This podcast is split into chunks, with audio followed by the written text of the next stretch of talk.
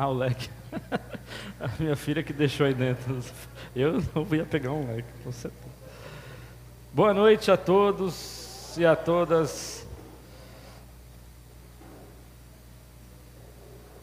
Eu sei que você pensou no todos, mas eu não vou falar. E aí, João, tá gravando aí? Tá ok? Legal. Nós iniciamos semana passada um, uma série de estudos aí sobre a Páscoa, né? Não sei se você está lembrado, você esteve aqui semana passada. Se não esteve, fique sabendo. Se você não sabe, tem as gravações das pregações disponíveis no Spotify, né? Sempre carregada segunda-feira, com muito zelo e, e trabalho, né? Porque o equipamento aí sempre dá um problema todo domingo, mas com certeza é, o pessoal da, as professoras da classinha, né, tem, pode escutar segunda-feira. E, e também porventura quem não veio aqui também é, é interessante, além de ser uma responsabilidade, poder olhar, né, e ver, né, e, e ouvir, aliás, o que, que tem acontecido, o que, que está sendo pregado na sua igreja, né? Tem muita gente que tem costume de ouvir pregações, né, em outros lugares e tudo. Isso pode ser até um hábito bom, mas a gente tem que lembrar que se Deus me colocou nessa igreja, a dieta que é feita aqui é para nós, né? Não adianta eu almoçar fora, né? Ter uma outra nutrição se Deus vai exigir de mim algo que está acontecendo aqui. Então é sempre bom que a gente possa ter esse pensamento e esse entendimento, né? Comer mais é bom. Nem sempre é tão bom assim, né? Mas é, a gente encontra mais problemas hoje em comer muito, né, do que não comer. E mais, com certeza, temos aí a nossa responsabilidade aqui como congregação, como comunidade. E a Páscoa, por que celebrar? Eu já separei o porquê ali, porque a Aninha já está aqui na frente, ela já, semana passada deve ter visto o porquê junto. Nem viu, Aninha? Gosta de me remendar? Não falou, né? Tá vendo? Perdeu a oportunidade de me ajudar. Tá vendo? Você podia me ajudar. E aí, a Páscoa é isso aí. É uma observância sagrada do judaísmo que comemora o clímax da décima praga no livro de Êxodo, quando Iavé pune o Egito, matando todos os primogênitos, mas passa, né? Passa, e a palavra Páscoa vem de passa, pelas casas dos israelitas e não pune os filhos dos israelitas. E a gente vai ver isso hoje. É, hoje vai ser um voo panorâmico. Eu espero que você esteja aí afiado com a sua Bíblia. Bíblia de papel na mão. Quantos tem Bíblia de papel na mão aí? Faz assim com a Bíblia. Quantos crentes tem ainda? Ó, tem bastante crente aí, né? Eu não vou perguntar quem está com Bíblia de, de celular, mas também pode ser, tá? Dá para usar. Dá para usar. Eu falo isso porque vamos falar hoje de, de, memorial, né? E eu lembro quando eu era pequeno, né? Faz muitos anos, nos anos 90 isso. Quando ia lá para lá para Peniel, onde mora na nossa rua, eu ia com a Bíblia debaixo do braço, sendo zoado até a igreja, né? Olha lá os crentes indo. Vocês lembram disso no Brasil? Já foi uma época que ser crente no Brasil era perseguido, era bullying. Olha lá, lá vai os crentes. Ah, aleluia! aleluia, amém, irmão. E tá, os amigos tudo, né, lá na rua brincando e eu indo para a igreja, né, triste. Dando passos lá para a igreja, né, esperando que Deus levasse eles. Mas, com certeza, o meu irmão não, não agia da mesma forma. Eu não vou nem contar o que ele fazia para não denegrir a imagem dele. Mas vamos lá. A Páscoa é importante para nós hoje? Sim, né? E a gente perguntar o que é a Páscoa? A Páscoa é isso, tá? Mas será que é só isso, a Páscoa? Né? A gente falou semana passada que para falar de Páscoa, a gente precisa falar de chamado. Né? Deus, na sua intervenção divina, chegou e chamou alguém. Chamou quem? Moisés. Moisés chamou Moisés a sarça dente. A gente viu semana passada, não vou falar, se você quiser saber, você vai lá, escuta de novo. Né? E também chamou quem? Maria. Cada um foi receber um chamado de Deus diferente, mas com certeza um chamado tinha efeitos diferentes, mas com o mesmo propósito. Maria também recebeu um chamado que seria com situações diferentes, mas com o mesmo propósito. Ambos os chamados foram feitos para um ajuste, aquilo que Deus, um ajuste pessoal daquilo que Deus já estava planejando fazer no mundo, né? E o intuito que eu que eu que eu tava, que eu pensei, que Deus colocou no meu coração, Deus me chamou, por assim dizer, para a Páscoa era que nós pudéssemos, como igreja, ter conteúdo, saber o que é a Páscoa e saber explicar a Páscoa para a família, para os amigos, para quem está ali com a gente durante um almoço de Páscoa, ou para quem também não está interessado, perguntar: você sabe o que é a Páscoa? Para alguém que dá um ovo de Páscoa para você, você perguntar: mas por que chocolate? Aí fica a dica, né? Mas por que chocolate? A Maiara me olhando aqui, a Maiara tem as vendas de chocolate aí, se quiser comprar chocolates com a Maiara, ela vai. Né? Mas tem que explicar por que, que dá o chocolate. Então eu já, já arrumei uma lembrancinha para o chocolate, Maiara, tá vendo? Mas por quê? Por quê? Então, a ideia é que nós pudéssemos saber o conteúdo da Páscoa, mas isso aí já é batido, Maurício, todo mundo já sabe. Isso que você está falando tá, já está mais que falado, já é, é, uma coisa que toda, toda criança sabe o que, que é Páscoa, o que, que será? Será? E será que Deus, na sua soberania é, e, e, e nos seus propósitos, queria que a gente comemorasse a Páscoa todo ano e simplesmente passasse de um. É passa, né? simplesmente passasse pela Páscoa? A ideia de falar de Páscoa é também falar de um plano redentivo. Quando você fala de Páscoa, a gente tem que falar de um plano redentivo que Deus tem realizado ao longo dos anos.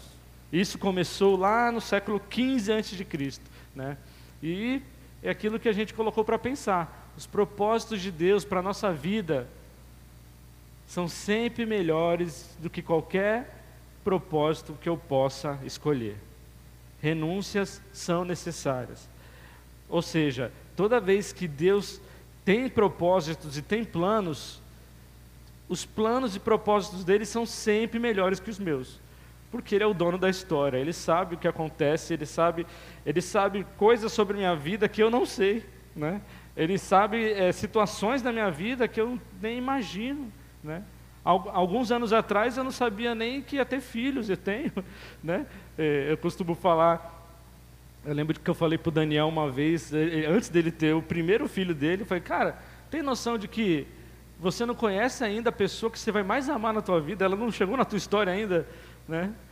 Ah, não, mas eu amo a minha esposa e tal, não, tudo bem, mas assim, os filhos é diferente, né? Você, você tem noção disso? Ele é mesmo, né? Você não conhece ainda, né? E para quem já é casado, vocês aí, Juninho aí, Michelle está grávida aí, quem tiver grávida, não faz ideia ainda, sabe? Não faz, não conhece, né? E é muito bom saber que Deus já sabe de tudo isso e que a gente pode descansar em alguém que conhece tudo isso aí. Né? Ele sabe até o dia que eu vou morrer, né? e eu não sei. Né? Eu só sei o dia que eu nasci, nem vi, nem lembro. Imagino que minha mãe também não. É, lembra assim, né? Tava lá, aconteceu com uma luz na cara, né? Tipo assim. Lembra, né, mãe? Ah, agora lembra. É, do passado lembra bem, né? Ontem não lembra. E Páscoa é um memorial, né? Páscoa é um memorial.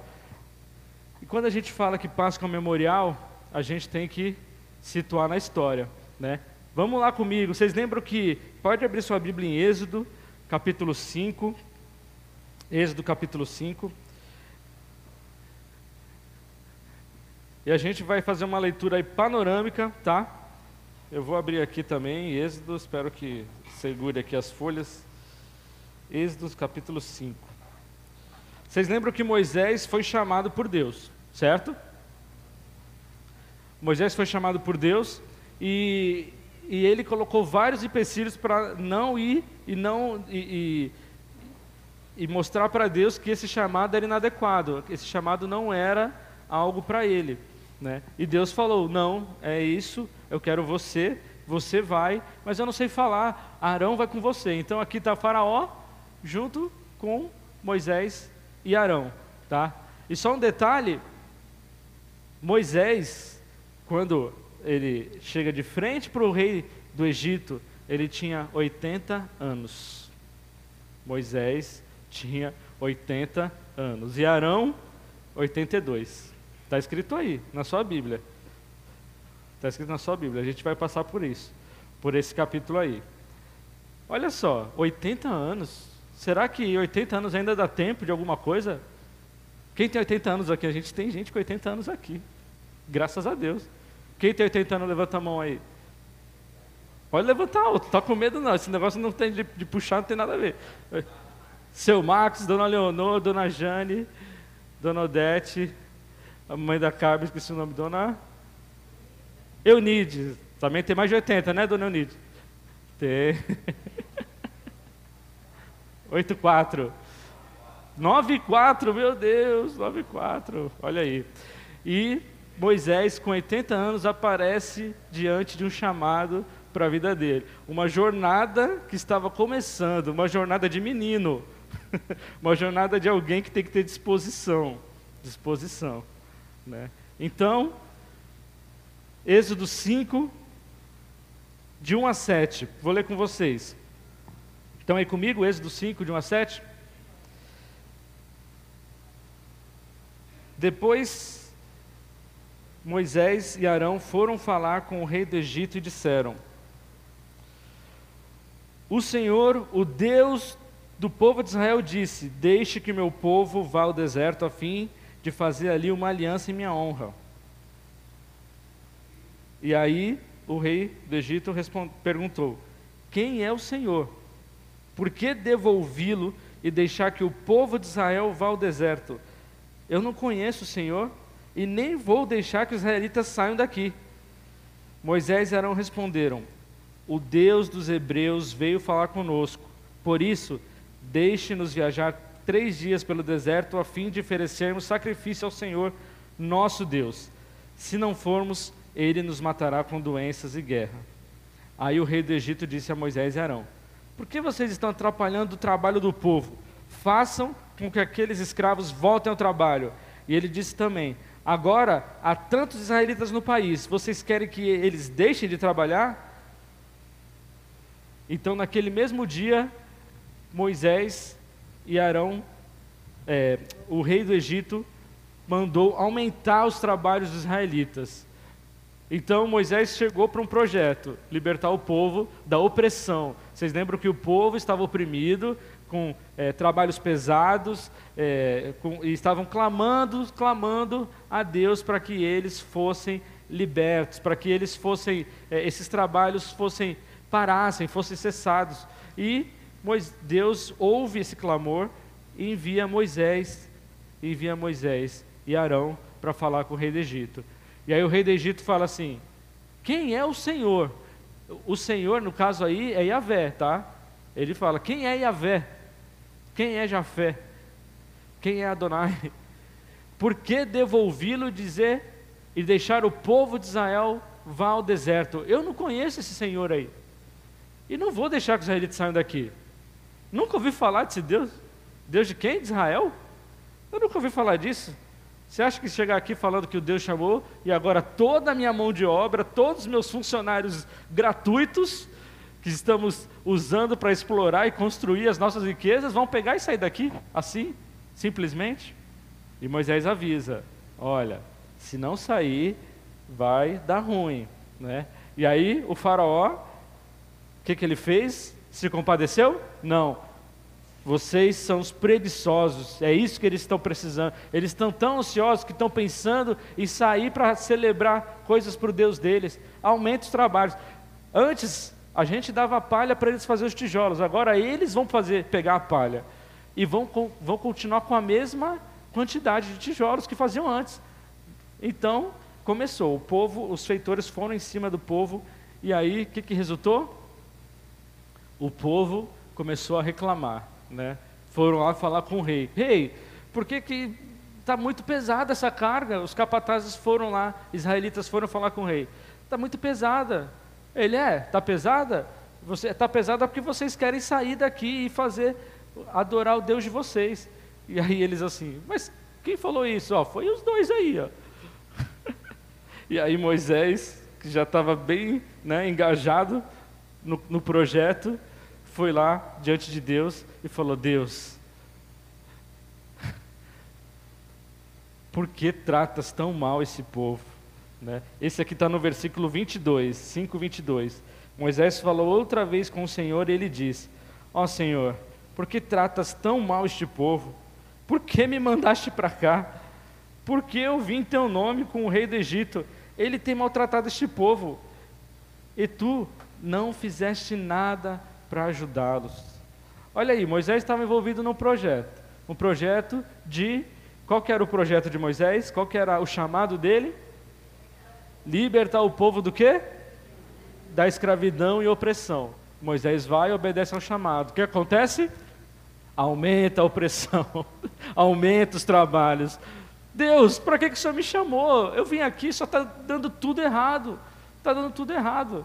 Por que, que o Senhor maltrata esse povo? Por que trata esse povo tão mal assim? Só que Moisés não sabia dos planos totais de Deus. Moisés só enxergava aquilo ali a um metro na frente dele. E Deus estava vendo tudo. Deus estava vendo tudo. Então, aí na continuação, ele fala: Então o Senhor, Deus respondeu a Moisés. Vocês podem ler para mim?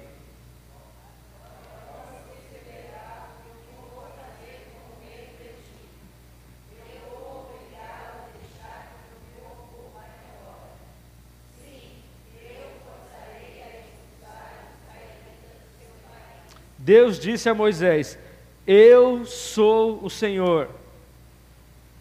Pode continuar. Três.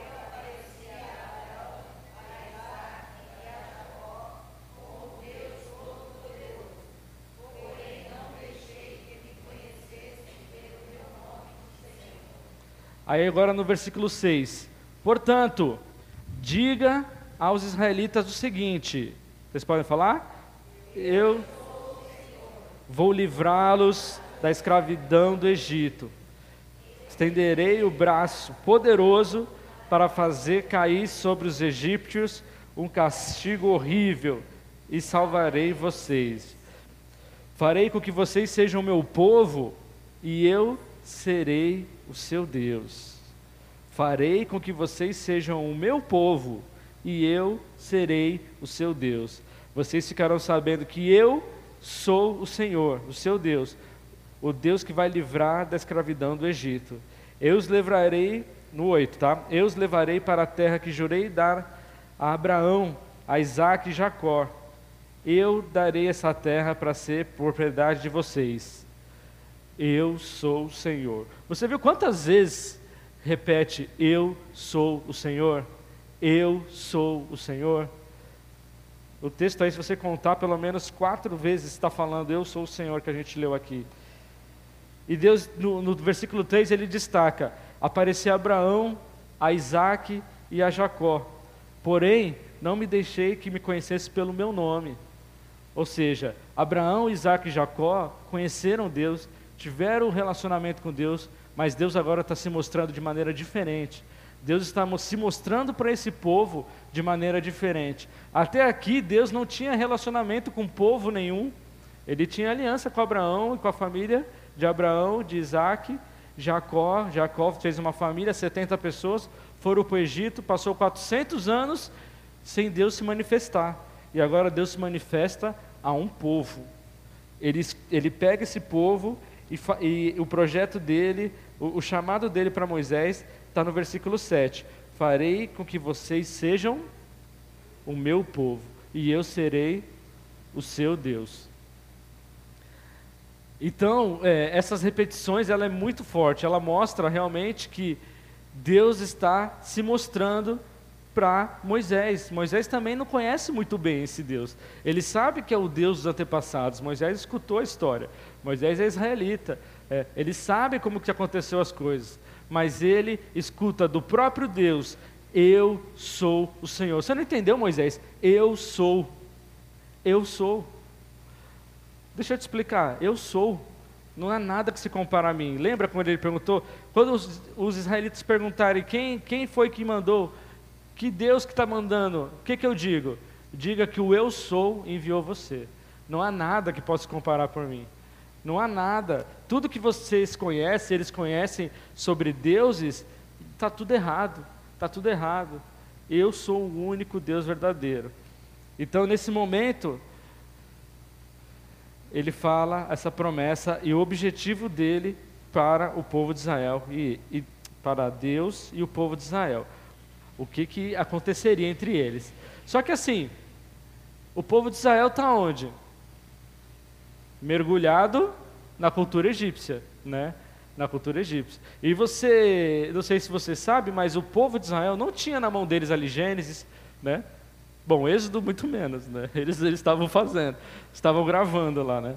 Mas não tinha Gênesis. Quem criou o mundo? Como é que foi que funcionou? No Egito tinha muitas histórias, tem muitos contos. A Mesopotâmia tinha muitos contos de como que o mundo foi criado. E, e engraçado que o conto, um conto egípcio é chamado Enuma Elish, Enuma Elish. E lá fala de Deus Marduk, que tem. E, e é, um, é um paralelo bem impressionante que, que ele fala de Deus passava sobre as águas. E, e aí nasceu o Deus tal, aí o Deus é, se relacionou com outro e nasceu o Deus tal. Mas um, um relato parecido, parecido com o relato que a gente tem em Gênesis. Né? Só que Gênesis foi escrito depois de Enuma Elish. Enuma Elish já tinha ali para eles. Né? A gente sabe disso por quê? arqueologia. O pessoal estudou, viu lá e teu lá datou as coisas. Esses acontecimentos foram no ano no, no século 15 antes de Cristo. 15 antes de Cristo. Ou seja, 3.500 anos pelo menos. Então, e aí você observa assim, é, eles tinham muitas coisas que eles já sabiam. Como é que o mundo foi criado? Ah, eu acho que foi assim. Ah, eu acho que foi daquele jeito. Ah, eu escutei uma história que foi assim. Mas não tinha um ato oficial, um decreto, um livro que eles pudessem dizer que esse livro Deus escreveu, Deus editou e esse foi como que aconteceu as coisas. E, e quando eles vão para o deserto, Deus providencia isso por meio de Moisés. Né? O Moisés escreveu esses livros e mostrou para o povo. Foi assim. Ó. Tudo que vocês conhecem está tudo errado. É assim que aconteceu. Né?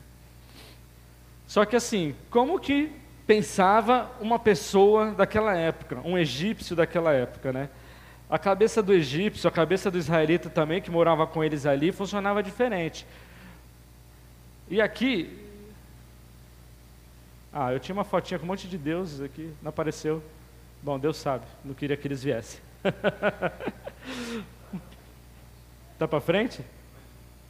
Não, não tá. É. Bom, mas enfim, na cabeça do, do egípcio, dizer que Israel tem um Deus, tudo bem. É isso que eu quero dizer, tudo bem. Tudo é mais um Deus, porque existem vários deuses. Tem Deus para tudo. Tem Deus para poeira, tem Deus para é, besouro, tem, tem Deus para as estrelas, tem Deus para o céu, tem Deus que segura o pé, segura a terra, e a mão segura o céu e está sustentando a terra para não juntar com o céu. É, é, assim, é uma salada enorme, é uma salada enorme. Mas a cabeça de uma pessoa naquela época dizer que o Deus de Israel chamou Israel não era problema, tá? Porque eles eram politeístas, ou seja, eles acreditavam em vários deuses. Então, dizer que Israel tinha um Deus, tudo bem. Mais um, para a gente isso é um absurdo, dizer que existe mais um Deus, né? não, não existe, mas na cabeça deles. Então estou convidando você a, a imaginar a cabeça de um egípcio, de um israelita daquela época. E deuses, para eles, eram supervisores do cosmo. É, é, é, o Deus da chuva, é o Deus do sol, é, é, o Deus da natureza e seus fenômenos. Então, tudo que acontece no mundo, tudo que acontece é, na, na, na, vida né, cotidiana, na natureza, é obra de algum Deus. Ou algum Deus está nervoso, ou algum Deus está feliz, ou algum Deus está apanhando de algum outro Deus. Ou seja, deuses entravam em conflitos. Tá? Deuses entravam em conflito. Deuses tinham responsabilidades e, e os efeitos dessas responsabilidades mostravam que eles eram vivos, que eles eram atuantes. Ou seja, o Deus Sol, o, Deus Sol, o Sol aparece, o efeito do Sol mostra a força daquele Deus. Tá? O, a Lua, a Lua aparecendo e brilhando, mostra a força daquele Deus. Todo Deus tinha efeito e tinha efeito no cosmos, na natureza. O Deus e, e, outra coisa, o Sol não era exatamente um Deus, tá? É, é, assim, por exemplo, o Deus Sol, que era considerado por eles que era o Deus Ra, ele não era o Sol, tá? Ele era o Deus que controlava o Sol, ou o Deus que fez o Sol existir, que fez os efeitos. Então, é, não era exatamente os deuses, mas os efeitos que eles traziam. E outra coisa interessante que a gente precisa também entender é que deuses entravam em conflitos e eles tinham territórios. Por exemplo, no Egito, o deus do Egito ele domina sobre aquele território do Egito. Os deuses cananeus eles dominam naquele território de, de Canaã. E, e era inimaginável para um faraó pensar: eu vou lá, lá em Canaã, porque eu vou dominar aquela terra. Não, porque o teu Deus está aqui, não está lá. O teu Deus está aqui, não está lá. E a gente começa a pensar como que Deus foi do deserto até a terra prometida? Coluna de fogo e nuvem. Deus saindo do território, indo até o território, né? E chegou lá e expulsou todo mundo. Né? Então deuses tinham territórios, tinham áreas, e lá nessas áreas era onde eles moravam, era onde as necessidades deles eram reconhecidas, onde, onde eles eram atendidos, onde a força e o poder deles estava atuante. Tá? Então deuses tinham territórios na cabeça do egípcio, sempre lembrando isso. Eles procriavam, deuses tinham relações um com outros, relações sexuais, e, e tem deuses que, são, que é filho de outros dois deuses e outros dois. E eu não vou trazer nada disso aqui, porque não é aula. Primeiro, que não é aula de história. Segundo, que ia gastar muito tempo estudando isso aqui para dizer que era mentira depois, né? porque nada disso, apesar de ser verdade que eles acreditavam, não é a verdade que Deus tem, né? E eram deuses falíveis, tinha deuses que tinha desvio de caráter, tinha Deus que tinha, é, ele tinha impressões erradas, então deuses podiam errar, cometiam erro, faziam juízos errados. Ou seja, se ele faz juízos errados, ele comete erro, ele não é onisciente. Os deuses não eram oniscientes, eles não tinham é, esse poder, e nem tinham essa prerrogativa. E eles viviam em comunidades, dependiam um dos outros. O Deus é, aqui que cuida da fertilidade não pode cuidar do sol. O Deus que cuida do sol não pode cuidar da, da das fertilidade das mulheres grávidas. O Deus que cuida do, do deserto, não, entendeu? Cada Deus tem a sua área de atuação. Cada Deus tem o seu, o seu poder específico para uma situação da vida. Em resumo, em resumo, os deuses estavam ligados, os deuses do Egito estavam em ação. Tudo o que estava acontecendo no Egito ali toda a proeminência do Egito, toda a potência que era o Egito, era porque os deuses estavam em atuação naquele momento, segundo a cabeça deles. Né? Agora você imagina como está a cabeça do egípcio e a cabeça do israelita. Quem é o Deus mais poderoso, o Deus do Egito ou o Deus de Israel? Antes de tudo que aconteceu, né? Quem é o Deus mais que está em ação, o Deus egípcio ou o Deus de Israel? O que acontece com Israel? Opressão, escravidão, maus tratos, tudo de ruim.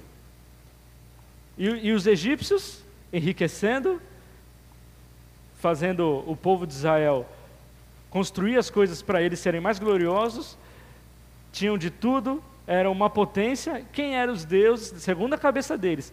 Qual era o Deus mais poderoso? O Egito, os deuses egípcios ou o Deus Israel? Os deuses egípcios. Na cabeça de um egípcio, o deus israelita podia, Israel podia ter um deus, mas era um deus fraco. Era um deus fraco.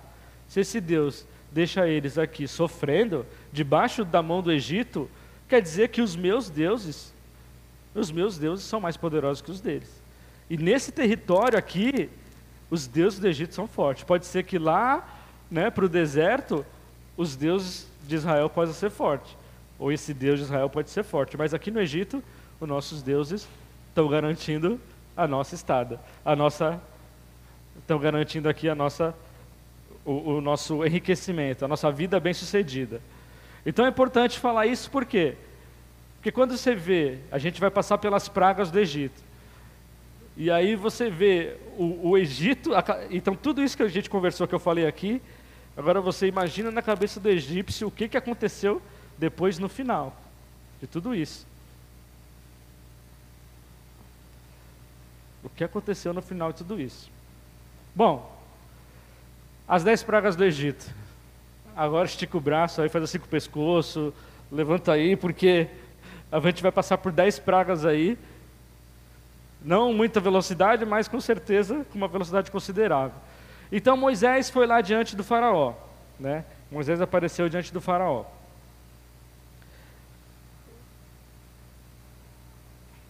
Aqui no capítulo 7, versículo 8. Capítulo 7, versículo 8. O Senhor Deus disse a Moisés e Arão: Se o rei do Egito mandar que vocês façam um milagre, você, Moisés, diga a Arão que pegue o bastão e jogue no chão, na frente do rei. O bastão virará uma cobra. E aí Moisés e Arão foram se encontrar com o rei e fizeram como o Senhor havia mandado. Arão jogou o bastão diante do rei e seus funcionários, o ba... diante, o... desculpa, Arão jogou o bastão diante do rei dos seus... e dos seus funcionários e o bastão virou uma cobra. Então o rei mandou ouvir os sábios. Vem cá, os mágicos, os sábios. Ó, eles fizeram isso aqui. E, e eles conseguiram repetir a mesma coisa que Moisés fez. Cada um deles jogou a sua vara mágica no chão e elas viraram cobras. Como isso aconteceu, o texto não diz. Mas o que diz é que os mágicos lá do Egito, com as suas artes ocultas, conseguiram repetir aquilo que Moisés estava fazendo, que Arão jogou a, a, o cajado. Porém, o bastão de Arão engoliu as varas de mágico deles. No entanto, como o Senhor tinha dito, o rei continuou teimando e não atendeu o pedido de Moisés e de Arão. Ou seja, Deus tinha os seus propósitos. Deus queria que o rei do Egito teimasse, porque ele precisava, ele precisava não, ele queria mostrar o seu poder sobre cada divindade egípcia, sobre cada divindade egípcia. E então veio as dez pragas. A primeira praga a água vira sangue. Eu não vou ler o texto todo, tá, gente? Não vai dar para ler, mas assim, é só para. Quando o, é, o rei estava lá diante do Nilo, Deus falou: de manhã, vai até lá, vai até perto do rei e fala com ele: deixa meu povo ir. O rei, não vão, coisa nenhuma. Moisés botou a vara no, no rio, então o rio Nilo, que é o rio Nilo para o Egito, é a vida do Egito, o rio, o rio Nilo tinha cheia, tinha baixa, então essa cheia e baixa fertilizava toda a área que eles tinham. O, o, o rio Nilo era vida. E Deus mandou Moisés colocar a vara no rio Nilo e o rio Nilo todo virou sangue. Inclusive, não só o rio Nilo, as fontes né, viraram sangue, toda a água do Egito virou sangue. Então está falando aí no 16. No 19, desculpa. E o Senhor Deus disse a Moisés: Diga Arão que pegue o bastão e estenda a mão sobre os rios, os canais, os poços, os reservatórios, para que as suas águas virem sangue. Assim haverá sangue até nas tigelas de madeira e nas jarras de pedra. E Moisés e Arão fizeram como o Senhor havia mandado. E o que aconteceu? Os peixes morreram. Começou a cheirar tudo muito mal, né? E essa e, e o rio Nilo tinha uma divindade. Era o Deus chamado Api. Api era a fonte do Nilo, era uma divindade que era personificava as águas do Rio Nilo, né? E eles eram adorados pelo Rio Nilo. Então Deus mostrou a sua superioridade sobre as águas do Rio Nilo que sustentava a vida do Egito, né? E a resposta do rei foi: por favor, vão embora daqui? Não, o rei teimou e não vão sair. Bom, as rãs, depois desse episódio, aí já está no 8.1. 8.1. Deixe que o meu povo saia do país a fim de me adorar. No versículo 2: Se você não deixar, eu castigarei o país cobrindo-o de rãs. O rio Nilo ficará cheio de rãs e elas sairão dele, entrarão no palácio do rei, no seu quarto, na sua cama na casa dos funcionários, do seu povo, dentro dos fornos, nas bacias de amassar pão, é rã em todo lugar. É uma praga, é uma praga. Não é assim aparecer um monte de rã na praça. É rã assim, tu vai comer, abriu lá para pegar o arroz, tem uma rã dentro. Tu vai na geladeira, no freezer, tem uma rã. Tu vai no banheiro, no vaso, tem uma rã. Né? Tu vai pegar escova, tem uma rã, escova no dente. Tem rã em todo lugar. É rã, é uma praga. É uma praga que Deus mandou. E existia uma divindade egípcia é o deus Eket, que era um sapo, era o símbolo da vida e da fertilidade. Né? Trazia fertilidade para as terras e de outra forma seriam áridas. Né? E também era considerada a deusa dos partos, da ressurreição. Então existia um deus também para esse, para as rãs, um deus que simbolizava as rãs, tinha a forma de sapo. E Deus, mais uma vez, mostrou superioridade no Egito, dizendo: Eu sou o Senhor. Eu sou o Senhor. E aí o rei pediu o quê? No versículo 8. Então o rei mandou chamar Moisés e Arão e disse: Podem ler para mim?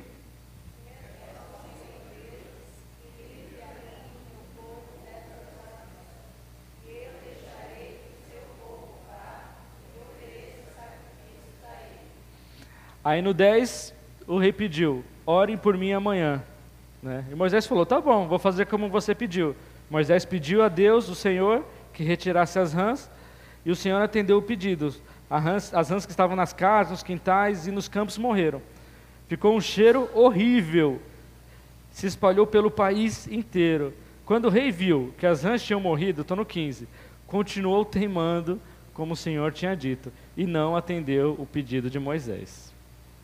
Então, ah é?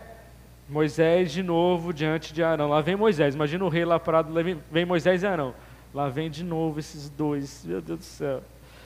Deixa meu povo ir. O rei, não.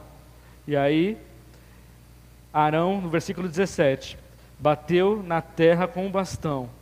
E o que aconteceu? Estão comigo aí, 17? Arão bateu na terra com bastão e todo o pó do Egito virou piolho que cobriram as pessoas e os animais. E aí os mágicos tentaram fazer aparecer piolhos, mas não conseguiram. Não conseguiram. Imagina que todo, o que está escrito aí? Todo o pó do Egito virou piolho. Todo o pó do Egito virou piolho. Imagina os animais na, na cabeça de toda criança, na cabeça de todo adulto, na cabeça de qualquer pessoa, no corpo. Piolho em todo lugar. Então, o rei foi lá, não, não, pode ir então. Foi isso que aconteceu? Não, o rei continuou teimando. E o detalhe que os mágicos tentaram fazer e não conseguiu. E aí no 19 fala assim: então os mágicos disseram ao rei: o que, que eles disseram? Foi Deus que fez isso porque a gente não conseguiu. Então, isso na NVI fala, isso é dedo de Deus. isso é dedo de Deus. Então já viu que já tem gente já começando a ficar convencida. Quarta praga, morte, as moscas, as moscas. Deus continuou, Moisés e Arão diante do rei, lá vem esses dois. Amanhã cedo, no tono 20, quando o rei for até a beira do Nilo, vá falar com ele e diga que o Senhor mandou o recado. Deixe que meu povo saia a fim de me adorar. Se você não deixar, eu mandarei moscas para castigar vocês e seus funcionários e seu povo. As casas ficarão cheias de moscas, o chão ficará coberto delas.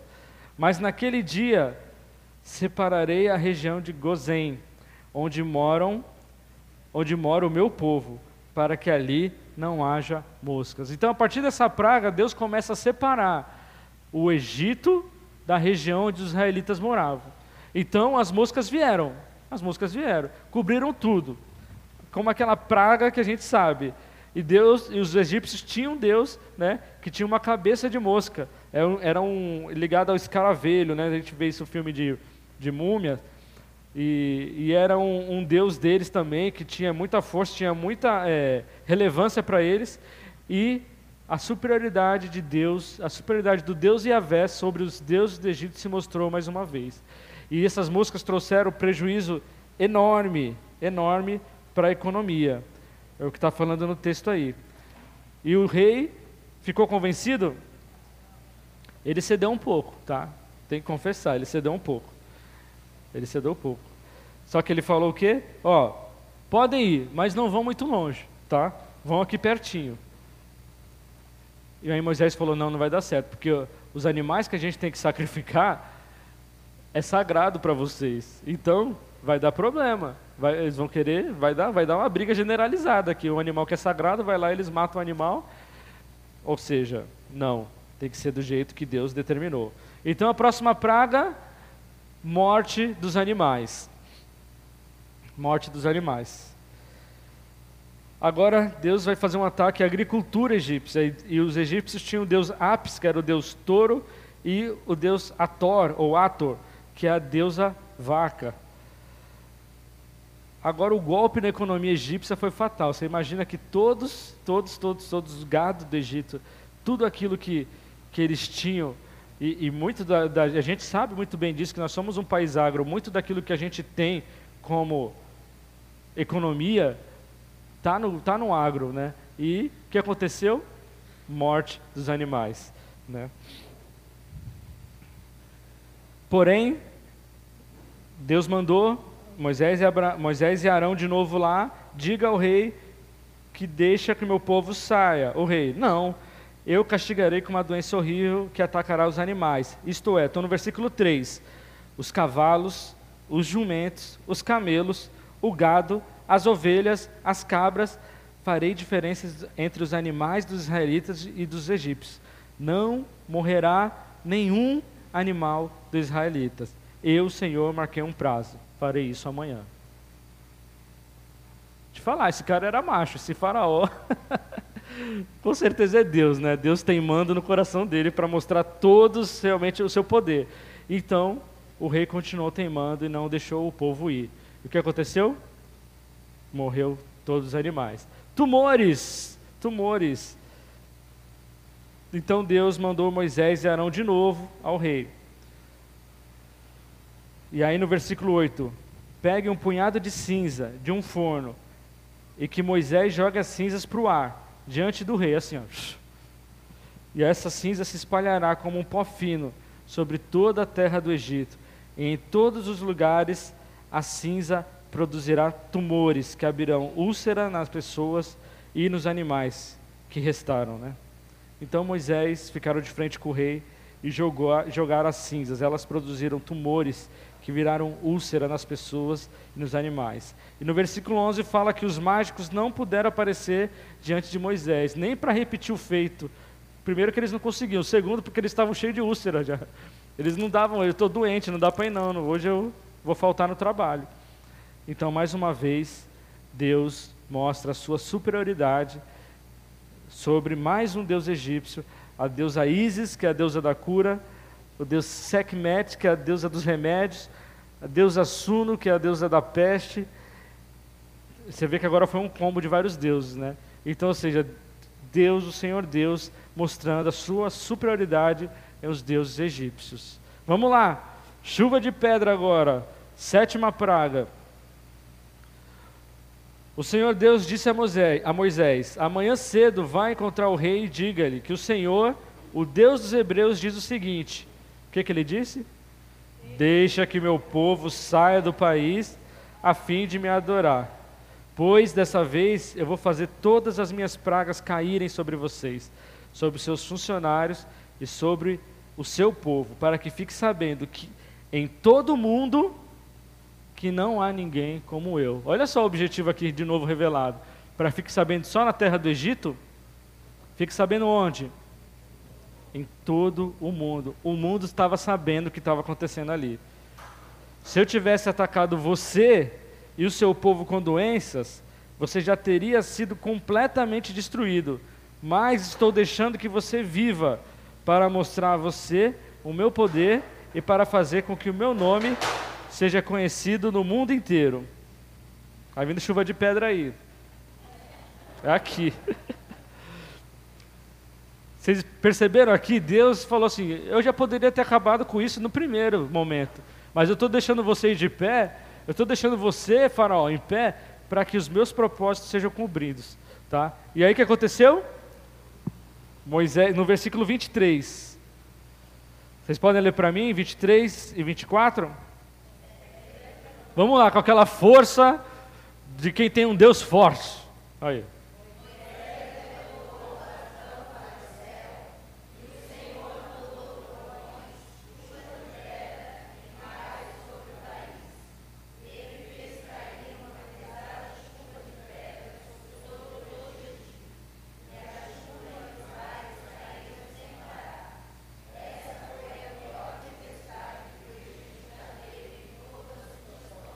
Então, o, então todo o Egito, a chuva de pedra acabou com tudo que estava no campo, incluindo pessoas e animais.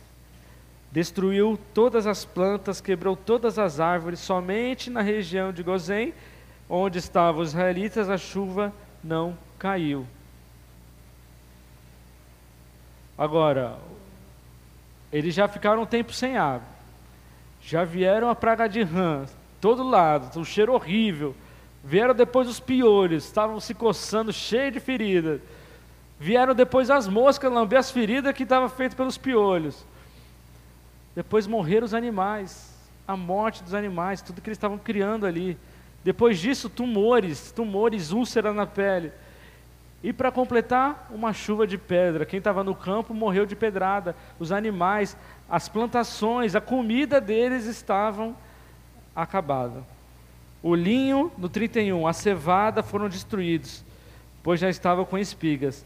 E o linho estava em flor, porém o trigo e o centeio não foram destruídos, pois ainda não haviam brotados. Tá? E aí, será que o farol deixou o povo sair? Farol deu uma rateada de novo. Ó, tudo bem, vocês podem ir, mas vai só os homens, as crianças e as mulheres ficam. Resposta de Moisés: não. Deus mandou ir todos nós. E Faraó continuou teimando, então não vai ninguém. E aí, próxima praga? Gafanhotos, né? Mas gafanhoto vai comer o quê se já está tudo destruído? Vocês lembram que ficaram aí que eu li esse versículo 32? O trigo e o centeio não foram destruídos pois ainda não haviam brotado. E aí, 10, 1. Vá falar com o rei, pois eu fiz com que ele e os seus funcionários continuassem teimando, para que eu pudesse fazer esse milagre no meio deles, e também para que pudesse contar aos seus filhos e aos seus netos como eu zombei dos egípcios e quantas coisas espantosas fiz no meio deles. Assim vocês ficarão sabendo, eu sou Deus, o Senhor. Então, no versículo 12, aí Deus disse a Moisés: estenda a mão, a mãozinha de Moisés de novo. Toda vez que ele levanta essa mão, estenda a mão sobre o Egito, para que venham gafanhotos. Eles virão e comerão todas as plantas da terra, tudo o que a chuva de pedra não destruiu. Moisés estendeu o bastão sobre o Egito, e o Senhor Deus mandou o vento leste e o país foi tomado pelos gafanhotos. Sugestiva essa chuva agora, né? A gente fica pensando na praga, né? E é uma chuva só, né? É uma chuva. A gente espera que seja só a chuva, né? Mas se não for, a Páscoa era isso, tá? A próxima praga. Qual que é a próxima praga? Escuridão. A nona praga. Estão comigo ainda aí? Quem está comigo, bate uma palma. Tem pouca gente. Quem está comigo, bate um... duas palmas. Aí, vamos lá, vamos lá. A nona praga, escuridão. Então o Senhor Deus disse a Moisés: O que, que ele disse a Moisés? Moisés levantou a mão, deu ruim. Levante a mão para o céu, a fim de que todo o Egito haja uma escuridão tão grossa que possa ser até tocada. Moisés levantou a mão para o céu e durante três dias uma escuridão cobriu todo o Egito. Os egípcios não puderam ver uns aos outros e naquele dia ninguém saiu de casa. Porém, lá na terra de Israel, a casa dos israelitas estava tranquilo, estava tranquilo. Na casa, na casa dos egípcios, a escuridão podia ser tocada. Ele fala, é como se fosse algo denso que estava entre eles. Né? E eles olhavam para o sol, para o deus Ra, que é aquela divindade deles mais lembrada, e o deus Ra não podia mandar os efeitos do sol até o, o egípcio, porque o deus de Israel estava entre eles. Olha só, lembra que a gente falou da mentalidade do egípcio naquela época? É a principal divindade egípcia. O culto ao deus Sol foi muito próspero no Egito, sendo a principal forma de adoração e o culto oficial por 20 séculos. Ou seja, o deus Ra era um deus importante para eles. E Deus, mais uma sacada dele, trouxe a praga o quê? Uma escuridão. Né? Pensa que uma escuridão não é tão ruim assim, perto de gafanhoto, perto de piolho, perto de morte dos animais, perto de tudo isso. Mas como ela é didática, como ela é importante para mostrar a superioridade de Deus em relação ao Deus Sol. Né? Então, resposta do rei. Vamos lá, respostas do rei. O rei respondeu no 24. Aí o rei mandou chamar Moisés e disse: Vocês não vão. Não, ele falou: Vocês podem ir. Podem ir adorar Deus o Senhor. Levem também as mulheres e os filhos, que eu não deixei naquela vez. Mas as ovelhas, as cabras e o gado vão ficar aqui. Afinal de contas, eu não tenho mais nada, né? Os meus animais morreram. A chuva de pedra acabou com tudo. Vocês podem ir, mas os animais de vocês vão ficar. Moisés falou: beleza? Nesse caso, o Senhor nos deveria dar os animais para oferecermos em sacrifício e queimarmos a honra do Senhor nosso Deus. Não queremos isso. Nós vamos levar também os nossos animais e não ficará nenhum, pois temos de escolher alguns para usá-los para a adoração de Deus, o Senhor. E o Senhor Deus continuou fazendo com que o faraó teimasse, e ele não deixou que os israelitas saíssem. E o rei falou: Saia da minha presença, eu não quero te ver nunca mais, Moisés. Com certeza, Moisés também não queria ver o rei. Mas ainda faltava um último, um último castigo, uma última praga, que nessa praga a gente vai ter que fazer uma pausa, né? Uma pausa. A praga a morte dos primogênitos. Aí entra oficialmente a nossa Páscoa, a primeira Páscoa celebrada na terra. Foi instituída por Deus, o Senhor. Não foi uma ideia de um homem, uma ideia de, ah, vamos fazer isso aqui porque é legal. Ah, a gente vai lembrar disso aqui. Não. Deus falou aí, no 12, 1. capítulo 12, versículo 1. Eu vou ler porque, né, vocês lendo também, tá, o barulho está muito alto. O Senhor Deus falou com Moisés e Arão no Egito e disse: Este mês será para vocês o primeiro mês do ano. Diga a todo o povo israelita: no dia 10 deste mês, cada pai de família escolherá um carneirinho ou um cabrito para sua família, isto é, um animal para, um animal para cada casa. Se a família for pequena, chama o vizinho, que aí vocês comem juntos. No versículo 5, o animal deve ser, deverá ser um carneirinho ou um cabrito sem defeito, com um ano. Vocês guardarão até o dia 14 desse mês, e na tarde desse dia, todo o povo israelita matará os animais. Pegarão um pouco de sangue e passarão nos batentes dos lados de cima das portas e onde, onde das casas onde os animais vão ser comidos. Nessa noite, a carne deverá ser assada na brasa e comida com pães sem fermento e com ervas amargas. A carne não deverá ser comida crua nem cozida. O animal inteiro, incluindo a cabeça, as pernas, os miúdos, será assado na brasa. Não deixem nada para o dia seguinte. Queimem o que sobrar. Já vestidos, calçados, segurando o bastão, comam depressa o animal. Esta é a Páscoa de Deus o Senhor. Ou seja, no dia 10 eles já começavam a preparar essa Páscoa. Eles já iam escolher um cabrito com um ano apenas de idade e iam fazer todo o preparativo para que naquele dia, à tarde, eles, esse cabrito, esse, esse animalzinho fosse, fosse morto e com a morte desse animal, eles iam pegar o sangue dele e passar nos ombrais das portas, que nem está passando aí aquele homem ali com a mulher. Não sei se dá para ver. Não sei se eu tenho aqui, está melhor. O povo devia se preparar. E essas preparação, essas orientações que Deus faz para Moisés é para todo Deus trovão, é o Deus todo poderoso. A voz dele é como trovão. O sacrifício do cordeiro era a forma de escapar do juízo divino. A celebração da primeira Páscoa era redentiva e deveria ser celebrada vestidos, calçados, prontos para ir embora. Ou seja, eles falam assim: ó, vocês não vão lá se fazer essa Páscoa, depois deitar e dormir. Fica assim, ó, lombo cingido, cingido, né? Apertado, cinto apertado, chinelo na pé e vão celebrar a Páscoa, porque nessa noite vocês sairão do Egito. O que, que aconteceu?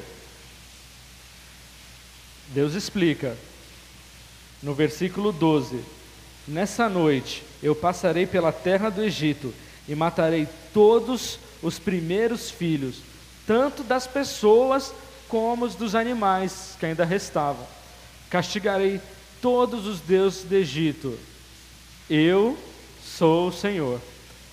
O sangue do batente das portas será um sinal para marcar as casas onde vocês moram. Quando estiver castigando o Egito, eu verei o sangue e então passarei por vocês sem parar, para que não seja não sejam destruídos por essa praga. Comemorem esse dia como uma festa religiosa, para lembrar como eu, o Senhor, fiz isso. Vocês e os seus descendentes devem comemorar a festa da Páscoa para sempre. Olha aí, por que celebrar? Aí está a resposta, né? Deus estava instituindo ali, entre eles, um memorial.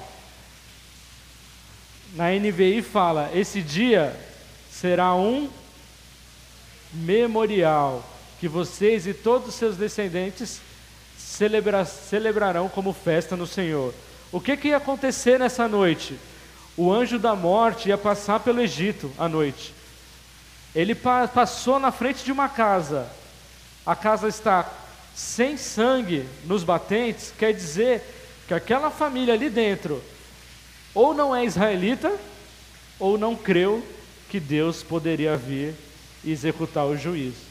Quem creu, quem creu, podia ser lá, como eu falei semana passada, um mau caráter, podia ser um, um cara que acreditava em vários deuses, podia ser uma pessoa que não não, não tinha nenhuma, nenhuma proximidade com Deus. Naquela noite, a pessoa que passou o sangue na porta e creu em Deus, o filho não morreu.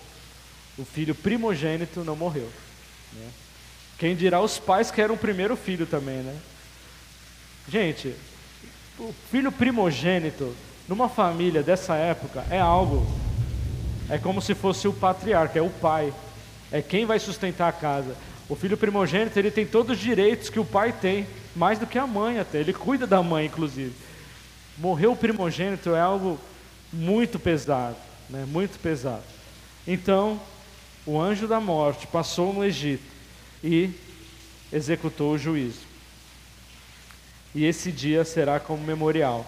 E aí na sequência fala sobre a festa dos pães sem fermentos. A festa dos pães, dos pães sem fermentos era comemorada no primeiro dia, né, a partir da Páscoa até o dia 21. Por que pães sem fermento? Porque eles deviam lembrar nessa semana que não teve tempo de colocar fermento no pão, porque eles tinham que correr, sair rápido do Egito. Não dava tempo de levedar a massa para eles poderem é, fazer os pães. Então, a, a festa dos pães sem fermentos é uma festa para lembrar da saída do Egito. Né? E aí, na sequência, a primeira Páscoa, né? Por que celebrar? No versículo 21. Moisés, estão comigo? 21? Moisés mandou chamar todos os líderes do povo e disse: Escolham carneiros ou cabritos e matem para todas as famílias israelitas possam comemorar Páscoa. Isso aqui é um pouco do que ele ordenou, agora Moisés, né? Está chamando os líderes e repetindo o que Deus passou para ele, tá? E aí, no 24, no 23, desculpa. Quando o Senhor passar, matar os egípcios, verá o sangue que há ali nos batentes e não deixará que o anjo da morte entre nas suas casas para matá-los. Vocês e os seus descendentes devem obedecer a essa ordem para sempre. Quando entrarem na terra que o Senhor nos dará, quando entrarem na terra, eu perdi aqui. Quando entrarem na terra que o Senhor lhes dará, como prometeu, vocês deverão continuar realizando essa cerimônia religiosa. Quando os filhos perguntarem: "O que quer dizer essa cerimônia?", vocês responderão: "É o sacrifício da Páscoa, em honra do Senhor Deus, pois no Egito ele passou pelas casas dos israelitas e não parou. O Senhor matou os egípcios, mas não matou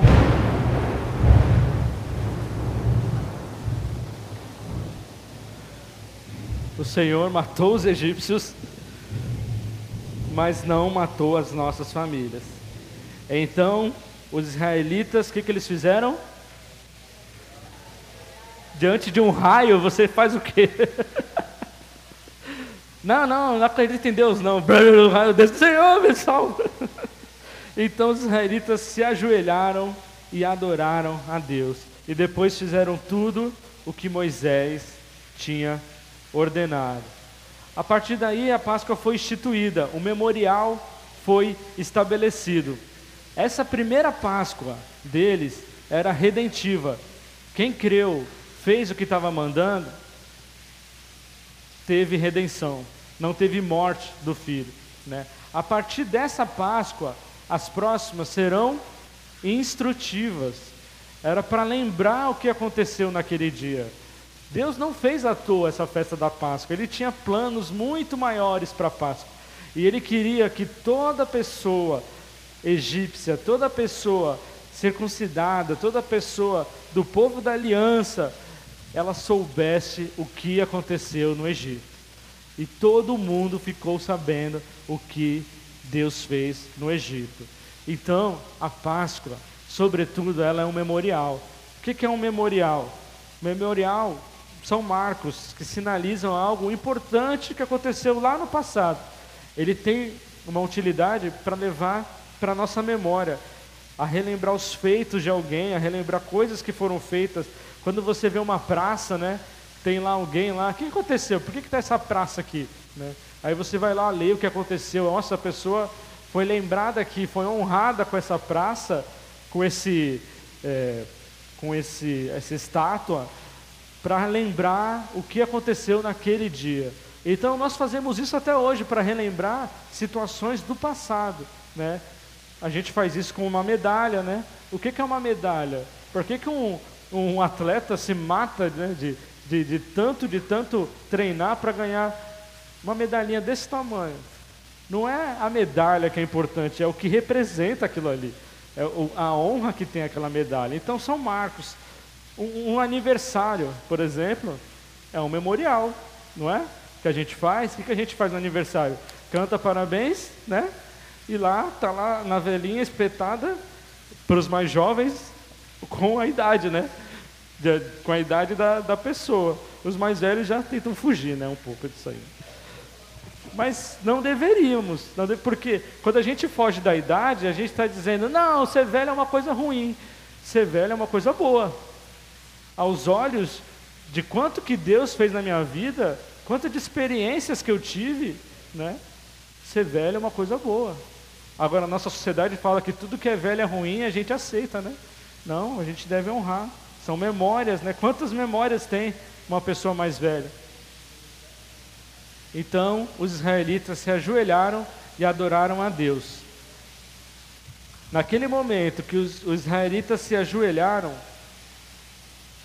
ele parou de falar, eu sou o Senhor, e o povo de israelita ajoelhado pôde dizer, ele é o Senhor. Veja como muda, Deus explicando, eu sou o Senhor, tentando convencer o povo, né, disso. Deus realizou todas aquelas obras, aquelas maravilhas, destronando todos os deuses do Egito. E aí o povo se ajoelhou e adorou a Deus. Com certeza disseram: Ele é o Senhor, não há outro e não há outro. Para pensar um pouco, né? A Páscoa como memorial nos lembra que Deus sempre esteve em ação no mundo e que eu sou chamado para me ajustar aos seus propósitos. Deus tem uma linha aqui, ó, que Deus trabalha, que é os propósitos dele durante toda a eternidade, durante toda a história. Deus tem os propósitos dele e a gente está aqui embaixo. Às vezes a gente se encaixa nos propósitos de Deus, mas às vezes eu tenho umas ideias melhores e vou para os meus propósitos. Me encaixo com Deus, vou para os meus propósitos. Deus nos chama a gente se ajustar. Eu sou o Senhor e nós, Ele é o Senhor. E eu passo aí me ajustar aos propósitos de Deus. Aí já não tem mais o que eu quero, aí é o que Ele quer, é o que Ele está querendo, é o que Ele tem para nós, para o mundo. Não é o que vai fazer bem para mim, é o que vai fazer bem para Ele. É os propósitos de Deus sendo realizados. A Páscoa, como memorial, é acima de tudo isso. Ela é como lembrar que Deus tem um plano redentivo que começou lá no Egito há 3.500 anos atrás. E a gente vai celebrar isso daqui a pouco de novo. Quando ele estiver sentado lá na nossa mesa, comemorando a Páscoa, recebendo um ovo de chocolate, a gente vai estar lá lembrando o que, que aconteceu, por que, que a gente está aqui comemorando a Páscoa. Porque Deus tem um plano em ação, atuante desde o Egito Antigo até hoje, e Ele mandou que nós lembrássemos disso. Né? Claro que a Páscoa, hoje, para nós cristãos, tem os efeitos diferentes. Deus, na sua eterna sabedoria, tinha planos muito maiores para a Páscoa.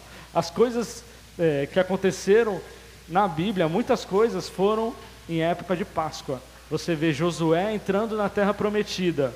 Ele celebrou a Páscoa em frente à terra prometida. Você pegar lá em, em, em Josué, você vai ver eles pararam, celebraram a Páscoa antes de entrar em Jericó.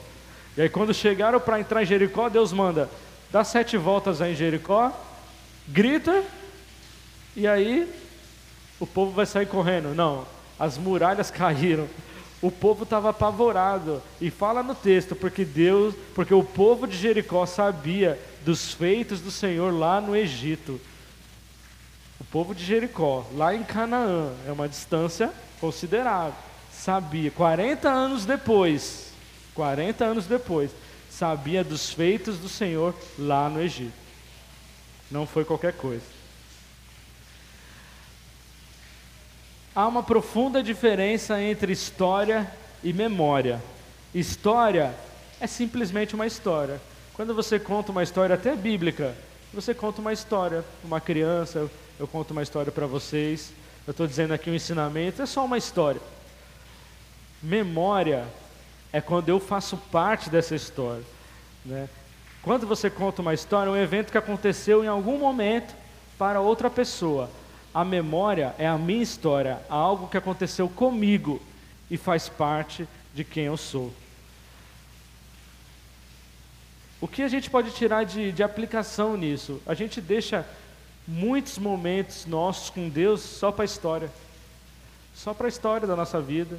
A gente não tem costume de criar marcos, né? Marcos da nossa vida. A gente não tem costume de criar memoriais. Alguns usam diário. Pega o diário e escreve: Deus fez isso aqui com a minha vida, aconteceu isso nesse ano. Está lá escrito num diário. Qual é o valor disso depois para os seus filhos, para os seus netos, para os adolescentes que você for cuidar na igreja? para uma classinha, para alguém que você gosta muito. Olha isso aqui, ó, o que aconteceu no dia, no dia 21 de, de março, nem que dia é hoje, que dia é hoje? 26. 26 de março de 2023, de 2003. Olha o que aconteceu aqui na minha vida. Deus fez isso na minha vida. Isso tem tanto mais valor, né? Quando a gente faz marco em memória. E Deus deu esse, esse, essa dica para nós a gente precisa encher a nossa vida de memórias. Ter, ter lá uma foto, uma foto do seu batismo, manda imprimir a foto, porque o dia que, que o anticristo levar todos os dados embora, pelo menos você tem só a foto lá. E aí você vai ver lá, escreve atrás da foto, eu me batizei esse dia, eu estava assim, eu, eu, eu não imaginava quando, em, que, em que momento que eu ia viver na vida, o quanto Deus ia mudar a minha história. Né? E lá, escreve atrás da foto e deixa pendurado lá no espelho, deixa lá. Porque toda vez que você vai pegar aquilo, você vai fazer que nem o povo de Israel. Você vai se ajoelhar e adorar a Deus dizendo: Ele é o Senhor. Ele é o Senhor. Ele é o Senhor. E aí não fica tão difícil quando a gente se reúne com os amigos, ou no louvor, né? Semana passada o Juninho perguntou no louvor aqui: alguém tem algo que compartilhar que Deus fez na sua vida? Aí não teve ninguém, né? Teve ninguém. Se a gente tivesse as memórias, né, no bolso, na carteira, assim, próxima, pronta, né? A gente não, eu tenho. Nossa, Deus fez isso aqui para mim na minha vida. Poxa, nessa, eu lembrei disso esses dias. As memórias elas levam à adoração. Quando a gente esquece que Deus fez na nossa vida, a gente está dizendo simplesmente que é só história. É só história. É só história. E você pode contar a história do Egito para alguém, você pode contar a história de Deus, você pode fazer, fazer toda a teologia, mas quando você conta a sua história, o feito que Deus fez na sua vida, isso tem tanto mais valor, tem tanto mais autoridade, porque é a sua vida, você viveu aquilo. Ninguém vai dizer para você, não, isso não foi isso, não, você não viveu isso, não. Você está louco? Deus presente na minha vida. Quando você está numa reunião familiar, quando você está no almoço de Páscoa, quando você está numa devocional, quando você está entre amigos, a gente costuma falar de Deus só na célula. Eu não, né? Eu tenho o costume de falar de Deus. Quando parece um cristão no meu lado, eu quero falar de Deus, do que Deus tem feito. Olha só o que eu li hoje, olha só isso aqui, porque é coisa viva no coração. Mas muitas vezes, quando a gente só deixa Deus reservado para aquele momento do dia, da semana, naquela noite, ou deixa para falar de Deus com os filhos só na devocional, ou deixa para falar de Deus com o marido só durante a célula, se ele cair no meu grupo da célula, aí está tudo perdido. Precisamos criar memoriais, memoriais. Então, se você for fazer a edificação da célula essa semana, fica a dica aí. Fale sobre memoriais. O estudo de hoje é sobre memoriais. Não vai perguntar qual que é a praga do Egito que você mais gostou. qual parte da chuva que te atrapalhou mais na hora do culto? Pergunta: quais memórias você tem com Deus na sua vida? Quais memórias você tem com Deus na sua vida? Leve foto do seu batismo lá para mostrar. Eu nem sei onde está minha foto do batismo, mas eu me batizei com 13 anos. Isso faz tempo isso aí. Foi em 98. 98. Faz muito, foi no século passado. Foi no século passado. Não foi aqui, foi, foi na Peniel. Eu tenho uma foto lá minha, não sei quem tirou, né? Um moleque, né? Magrelo, né? Só tinha. Não vou falar. quem me conhece sabe as minhas memórias. O moleque lá se batizando. O que, que ele sabe da vida? Hoje aquilo ali traz tanto memorial para mim. Saber que naquele dia eu me rendi ao Deus, o Senhor, eu pude dizer para ele, eu não sabia nada de Deus. Eu falei, o que, que tu sabia de Deus naquele dia? Falei, nada. Eu nem imaginava. Se eu tirar uma foto daqui 40 anos, eu vou dizer, nossa, eu preguei na igreja, eu não sabia nada. é sério, ainda bem que choveu na hora, eu liguei ouviu. Por quê? Você, quando olha é, situações e, e, e passado, quando aquilo ali não é simplesmente é uma história, é uma memória, aquilo ali traz para o nosso coração uma, uma, uma adoração a Deus. Então, simplesmente, a gente não pode passar a vida só para decorar a casa, só para deixar todo mundo bem arrumado, só para comer, dormir. Simplesmente isso aí é passar a vida. E o dia que eu morrer, não vou ter, a minha história vai junto para o caixão comigo, né? Se é que eu vou lembrar da história, né? Porque às vezes tem doenças que faz a gente esquecer de tudo né? até das nossas memórias. Mas com certeza, uma memória com Deus é algo que não deve ser esquecido. Né? Quem toca violão, né? Para o Juninho aqui, estou dizendo só do Juninho. Quem toca violão tem a palheta na carteira. né? Porque sabe que vai, alguma hora alguém vai chamar, né? E você tem que estar com a palheta ali para não queimar o dedo, porque se tocar sem palheta, pelo menos eu, né? Tem gente que toca sem palheta aqui no louvor, tem o dedo preto, não sei como que consegue, mas o meu dedo queima. Mas assim, eu estou preparado. Né? Coloca na carteira ali, ó. Eu coloquei as metas do ano. O ano passado, eu acho que a, acho que Manu fez a, na célula as metas para 2020, sei lá que 20 que era, era 2000 alguma coisa. Eu coloquei na carteira as metas. Daí eu, eu puxei, estava limpando a carteira, imagina, um ano de papel lá, né? Eu puxei lá, metas para 2022 ou 2023. Ok, eu cumpri essa meta. Até compartilhei, né, Manu? Depois, ok, faz, tinha lá fazer um filho, né, meta? Aí fui lá, ok, fiz um filho. Né? É, tinha, tinha umas metas assim, evangelizar alguém. Estava lá, ok, evangelizar alguém. Né? Só esse ano, né? mas os outros não pude. Mas esse ano eu cumpri a meta. Sabe, faz, tem relevância isso? Só, só dizer que. Mas quando você olha para trás e veja, nossa, eu orei por isso, e Deus realizou esse plano. Né? Isso me faz lembrar que os planos são dele, não é meu. Eu tenho um monte de plano lá que não deu ok. Ok, não deu ok, vou colocar outros. Deus, disso aqui tudo é o que eu acho que tem para mim. Mas disso tudo aqui, o que o senhor quer? Eu quero isso aqui, eu quero isso aqui, eu quero isso aqui. A Páscoa é um memorial. Nós devemos lembrar que Deus está agindo na história. E aí vem a execução da décima praga. Aí a cena né, do, do anjo passando na frente, na porta de uma casa do egípcio. Né? E aí, está lá marcado com sangue? Eu marquei, tentei marcar porque era foto preto e branco, a deixar mais destacada, mas está ali. À meia-noite, versículo 29, vamos lá ler comigo para terminar. À meia-noite, o Senhor Deus matou os filhos mais velhos de todas as famílias do Egito. Você pensa, um país inteiro, um país inteiro, já todo fragilizado economicamente, emocionalmente, fisicamente, tem a morte agora de todos os primogênitos. Desde o filho do rei, que era o herdeiro do trono, até o filho do prisioneiro que estava na cadeia, matou também a primeira cria dos animais. Naquela noite, o rei, os seus funcionários e todos os outros egípcios saíram da cama. Isso à noite, meia-noite. É que todo o Egito havia gente chorando, gritando, pois em todas as casas havia um filho morto. Nessa mesma noite, o rei mandou chamar Moisés e Arão e disse: Saiam daqui, vocês e todos os outros israelitas, deixem o meu país, vão adorar a Deus o Senhor como vocês pediram. Pegue suas ovelhas, suas cabras, seus gados e vão embora. Peçam a Deus que me abençoe. Os egípcios insistiram com os israelitas para que saíssem o mais depressa possível. À noite, vai lá, vão embora, vão embora agora. Eles já estavam preparados, né? Deus não deixou eles preparados? Já estavam. Se vocês não saírem, todos nós morreremos.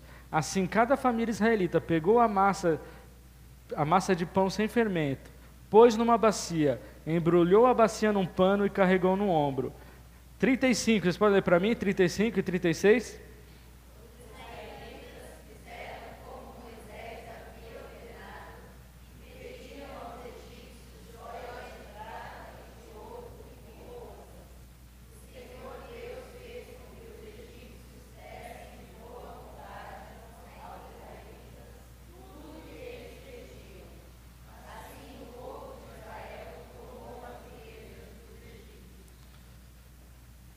O plano que Deus tinha quando chamou Moisés, eu vou libertar o povo de Israel do Egito, e eles vão levar as riquezas do Egito.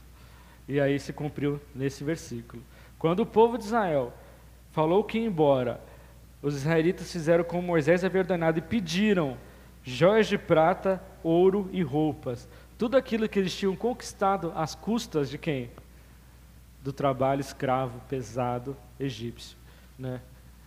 E Deus, nesse dia, mostrou a todos, tanto do menor do cidadão do, dos egípcios, aquele cara que estava na cadeia, até o mais alto é, funcionário, o próprio Faraó, teve o filho morto. O Deus, o último Deus a ser derrotado no Egito, porque Faraó era um Deus para os egípcios. Faraó era o Deus e o filho do Faraó também né, o herdeiro né, do trono. Então, o próprio Faraó não pôde, o Deus Faraó não pôde com o Deus de Israel, pois o filho dele também morreu. Você lembra que o rei perguntou quem, no começo: quem é o Senhor? Por que devo ouvi-lo e deixar o povo de Israel vá ao deserto? Eu não conheço e não vou deixar que os israelitas saiam daqui. Esse pensamento custou muito caro, né? Ele poderia dizer isso agora? O faraó poderia dizer essa mesma frase agora? Quem é o Senhor? Por que devo ouvi-lo e deixar o povo desavar o deserto? Não faz sentido nenhum, porque ele conheceu quem é o Deus de Israel. Ele mudaria totalmente sua conduta. E Deus falou: Eu mantive de pé exatamente com esse propósito, mostrar o meu poder e fazer com que meu nome seja proclamado em toda a terra. Ou seja, Deus executou o seu juízo e foi glorificado em toda a terra, ficou sabendo quem era o Deus de Israel. Eu vou dizer agora que os egípcios não criam mais os deuses deles, né? Eu posso dizer que os deuses deles morreram todos? Não. Ele continuou crendo nos deuses dele, mas ele entendeu que o Deus de Israel é o Deus mais poderoso do que os deuses dele. E é essa aula de teologia que Deus queria criar na cabeça daqueles israelitas ali, daqueles egípcios ali. O israelita saiu de lá com né, um mestrado em teologia, em tudo que vê que Deus. Veja, eles nem conheciam direito esse Deus, eles não sabiam esse, o nome desse Deus, eles não conheciam ele pelo nome. E a partir dali começaram a adorar, a perceber quem é Yahvé, quem é Adonai, esse Deus maravilhoso, esse Deus poderoso. Ele é mais poderoso do que todos os deuses do Egito junto. Né? E Deus, com certeza, mostra né, que não existe nenhum Deus. Na verdade, só existe Ele. Né? Só existe Ele como Deus maravilhoso. A Páscoa como um chamado, a Páscoa como um memorial. E aí, semana que vem, a gente vai ver a Páscoa como uma aliança. E no dia 9 de abril, um café da manhã, a Páscoa como uma esperança. O café da manhã, lembrando, vai ser das 9 às 10 e o culto das 10 às 11. A gente tem que ser rigoroso com o horário, porque depois das 11 o pessoal tem que sair para fazer né, os preparativos, estudar para explicar lá né, a Páscoa. Mas, principalmente, o horário do café da manhã. Não é 9h15, não é 9h30, não é 15 para as 10, né? É 9 horas, tá bom? Combinado? Assim como o culto aqui também à noite, gente, não é 7h15, não é 7h30, não é 15 para as 8, tá? Quando a gente está 7 horas aqui, está aqui o louvor e duas pessoas ou três aqui, a gente precisa honrar aqueles que se esforçam, né? Tem gente aqui desde as 5 e meia já preparando tudo. Então precisamos melhorar no horário, ok? Senão vai ter chuva aí às 7 horas. Aí vocês dão ponto. Não, brincadeira. Ele é o Senhor, amém? Senhor Deus, te louvamos, te louvamos, te agradecemos. O Senhor é o único Deus verdadeiro. O Senhor destrona qualquer pensamento, qualquer cosmovisão errada, Deus, qualquer cosmovisão em cima de mentiras. O Senhor é o único Deus a quem nós devemos honra, a quem nós devemos o nosso louvor. Seja conosco, Deus, todos os dias que os seus propósitos, Deus, sejam realizados na nossa vida, Deus. Que nós possamos apreciar, Deus, cada experiência contigo, Deus. Que nós possamos, Deus, é, é, registrar essas experiências, Deus. Nós possamos, acima de tudo, contar essas experiências para as pessoas à nossa volta. Que nós possamos contar essas experiências para os nossos filhos, nossos netos, nossos amigos, para a nossa igreja, Deus. Que o Senhor seja conhecido, Deus, não só pela história, mas pelas memórias que, que produzimos com o Senhor. O Senhor é o Deus eterno, Adonai, o Deus todo-poderoso, o El Shaddai, o Deus guerreiro, o Deus que está acima de todo nome, o Deus Filho que veio na cruz, num dia de Páscoa, e transformou para sempre a Páscoa numa memória redentiva ao Senhor. Em nome de Jesus que nós oramos a Ti. Amém, Senhor. Amém, irmãos. Boa semana e criem memórias.